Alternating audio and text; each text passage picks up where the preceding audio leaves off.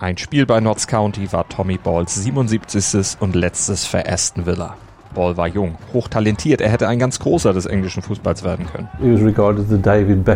Day, like. Aber Tommy Ball wurde nicht als Nationalspieler und Posterboy berühmt, sondern als erster ermordeter Profifußballer Englands. Erschossen am eigenen Gartenzaun am 11. November 1923 von seinem Nachbarn und Vermieter George Stagg. George Stagg argued later it was an accident. Aber war es das wirklich? Nur ein Unfall oder war es doch ein Mord? Der Vermieter verwickelte sich in Widersprüche und das Verhältnis der beiden war schon länger kompliziert. Ein Grund, die Hühner der Balls. Clearly they weren't getting on. He had served them notice uh, to evict them. But that had been about three months earlier. Eine Mietkündigung wegen freilaufender Hühner als Grund für einen Mord? Aber es lief generell auch was bei dem Ex-Polizisten und Weltkriegsveteranen Stack schief. He'd served in the First World War, but he had been injured, I think, and gassed. And now that may have something to do with his state of mind. Three years after this, he was declared insane. Führten Stacks Kriegserlebnisse ausgerechnet am Remembrance Day zur Erinnerung an das Ende des Ersten Weltkrieges zum Mord an Aston Villa Star Tommy Ball und zum most tragic incident in the club's history. Man nimmt sich, was man will. Dann wilde Gerüchte entstanden. Davon stimmt? Tatort Sport. Wenn Sporthelden zu Tätern oder Opfern werden, ermittelt Malte Asmus auf meinsportpodcast.de. Denn manchmal ist Sport tatsächlich Mord. Hallo, mein Name ist Malte Asmus und heute ermittle ich im Tatort Sport im Fall des ermordeten Tommy Ball. Der späte Abend des 11. November 1923 in Perry Bar, einem Vorort im Norden von Birmingham. Tommy Ball hatte mit seiner Frau Beatrice einen örtlichen Pub besucht, etwas getrunken. And apparently he drank three halves of mild ale uh, and then they caught the bus home. Das erzählt der englische Journalist Rob Bishop in einer Kurzdoku der Aston Villa Fanorganisation The Villa View. Zu Hause kamen sie dann etwa gegen 22 Uhr an, während Beatrice dann noch ein kleines Abendessen zubereiten wollte, ging Tommy nochmal an die frische Luft. Tommy decided to take the, the dog for a walk. Now, what happened after that Dann spekulieren wir nicht wild rum, sondern sammeln mal Indizien und Fakten ein. Was keine Vermutung ist, Tommy Ball traf bei diesem Spaziergang mit dem Hund am Gartenzaun auf George Stagg. Und dieser George Stagg, das war sein Vermieter. Doch wer war dieser Mann noch? Zu diesem George Stagg ist auf jeden Fall überliefert, dass er zunächst als britischer Soldat im Sudan und in Ägypten stationiert war und nach seiner Rückkehr nach Birmingham 1904 dann in den Polizeidienst eintrat. Im Ersten Weltkrieg kämpfte er dann für Großbritannien in Frankreich. Dort wurde er verwundet und damit untauglich für den Polizeidienst. Er kaufte dann nach seiner Rückkehr nach Birmingham zwei nebeneinander stehende Häuser in Perry Bar, um als Vermieter dann über die Runden zu kommen, bewohnte eines dieser Häuser mit seiner Frau und den vier Kindern selbst und das andere, das vermietete er an den aufstrebenden Fußballer Tommy Ball und seine frisch angetraute Frau Beatrice. Die waren da also eingezogen, nachdem Tommy Ball von Newcastle United zu Aston Villa gewechselt war, wo er sich dann als Defensivspieler in die erste Mannschaft gespielt hatte und sich in England auch schon Namen gemacht hatte. Er war quasi auf dem Sprung in die Nationalmannschaft. He was very, very highly rated. Uh, people were talking about him as a potential uh, England international. Um, uh, from the, the, the piece I've, I've read about him, he was even described that, that potentially because of his looks. Uh, I think his mother had been of Italian descent, so he'd got sort of slicked dark hair and he was regarded as the David Beckham of his day, if you like. Ein aufstrebender Star, der erst am Vortag mit Aston Villa auf Platz 3 der Tabelle vorgestoßen war, nach einem 1 zu 0 Sieg über Notts County. Und ein Spieler, der von der Meisterschaft mit Villa träumte. Das war also dieser Tommy Ball, der da in das Haus von George Stagg eingezogen war. Zusammen mit seiner Frau, dem Hund und vor allen Dingen auch mit ein paar Hühnern. Es war eben eine andere Zeit damals. Ein Fußballer mit Hühnern im Garten. Aber diese Hühner, die spielen noch eine wichtige Rolle in dem Fall, denn sie waren wohl immer wieder Grund für Streitigkeiten zwischen Ball und seinem Vermieter und Nachbarn gewesen. Und dieser letzte größere Streit wegen der Hühner, der hatte erst drei Monate zurückgelegen. Denn die Hühner, die blieben ja nicht auf Balls Seite des Zauns, sondern suchten sich immer einen Weg in den Garten der Stacks und sorgten dann dafür Chaos.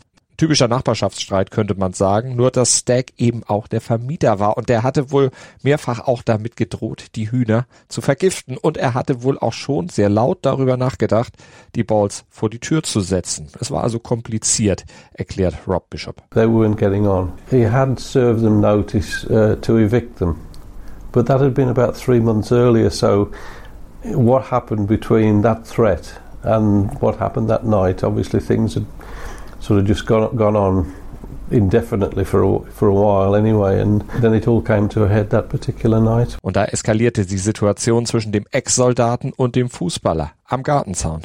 Was genau passierte, das wurde dann zum Gegenstand der Untersuchung. Auf jeden Fall hörte Beatrice aus dem Haus auf einmal lautes Geschrei, gefolgt von einem Schuss. Beatrice, die stürmte aus dem Haus, sah ihren Mann auf sie zutaumeln. Er hielt sich den Bauch und stammelte, er hat auf mich geschossen, ehe er dann auf der Straße zusammenbrach.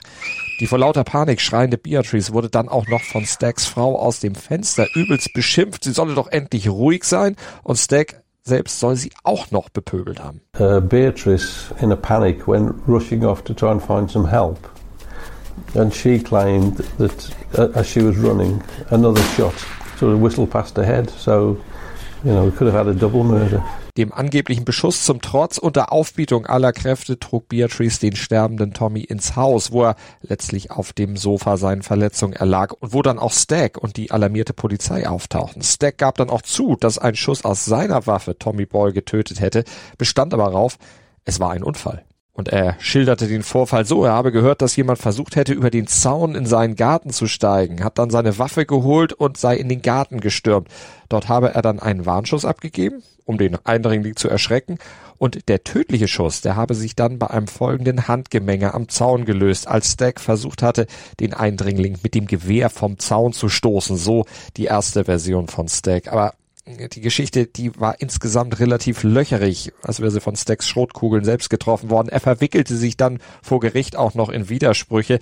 Dort erzählte er die Geschichte dann nämlich noch ein bisschen anders. Sein Hund hätte ihn auf einen Eindringling aufmerksam gemacht, der sich dann als Ball herausstellte und der soll ihn dann beschimpft haben und ihm und seiner Frau mit Prügel gedroht haben.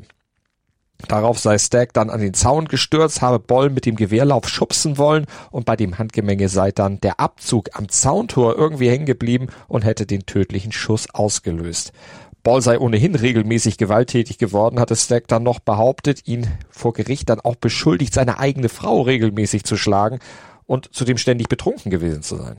Das sind zwei ziemlich heftige Anschuldigungen, die allerdings offenbar auch gelogen waren, denn Beatrice, die bestritt unter Eid jegliche Form von häuslicher Gewalt und dass Ball regelmäßig besoffen gewesen sein soll, dem widersprach sein Trainer bei Aston Villa, Alfred Miles, ebenfalls unter Eid. Aber was war an genau diesem Abend? Hatte Ball da vielleicht zu viel Intus? Wir haben ja gehört, er kam mit seiner Frau gerade aus dem Pub und da hatte er ja etwas getrunken. He drank three halves of mild ale. Könnte er da vielleicht unter Einfluss der Biere ausfällig geworden sein? Nein, das sagen zumindest der Pubbesitzer und auch der Busfahrer. Die wurden beide auch befragt. Und die hätten beide dann bestätigt, Tommy Ball sei nüchtern gewesen, zumindest nicht so alkoholisiert gewesen, wie Stack das Gericht glauben machen wollte. All das führte dann dazu, dass die geschworenen Stack nach relativ kurzer Beratung von ungefähr 100 Minuten dann für schuldig befanden und der Richter ihn dann wegen Mordes auch zum Tode verurteilte. Die Todesstrafe wurde jedoch kurz darauf in eine lebenslange Haftstrafe umgewandelt, weil die damalige Labour-Regierung die Todesstrafe ablehnte und entsprechende Urteile abänderte. Aber wo liegen jetzt die Gründe, dass dieser Streit so eskalierte? Wo war das Motiv? War es tatsächlich nur ein normaler Nachbarschaftsstreit wegen ein paar Hühnern, die den Garten verwüsteten? Oder steckte doch mehr dahinter? Whether there's any jealousy there, I mean, I'm not sure that kind of having a garden full of chickens is the is the kind of um, you know the old school equivalent to, to parking his kind of flash his flash Mercedes next door. This kind of situation has probably played out a hundred, a thousand times, million times through history. Neighbour disputes, somebody getting fed up, you know, it, it escalated.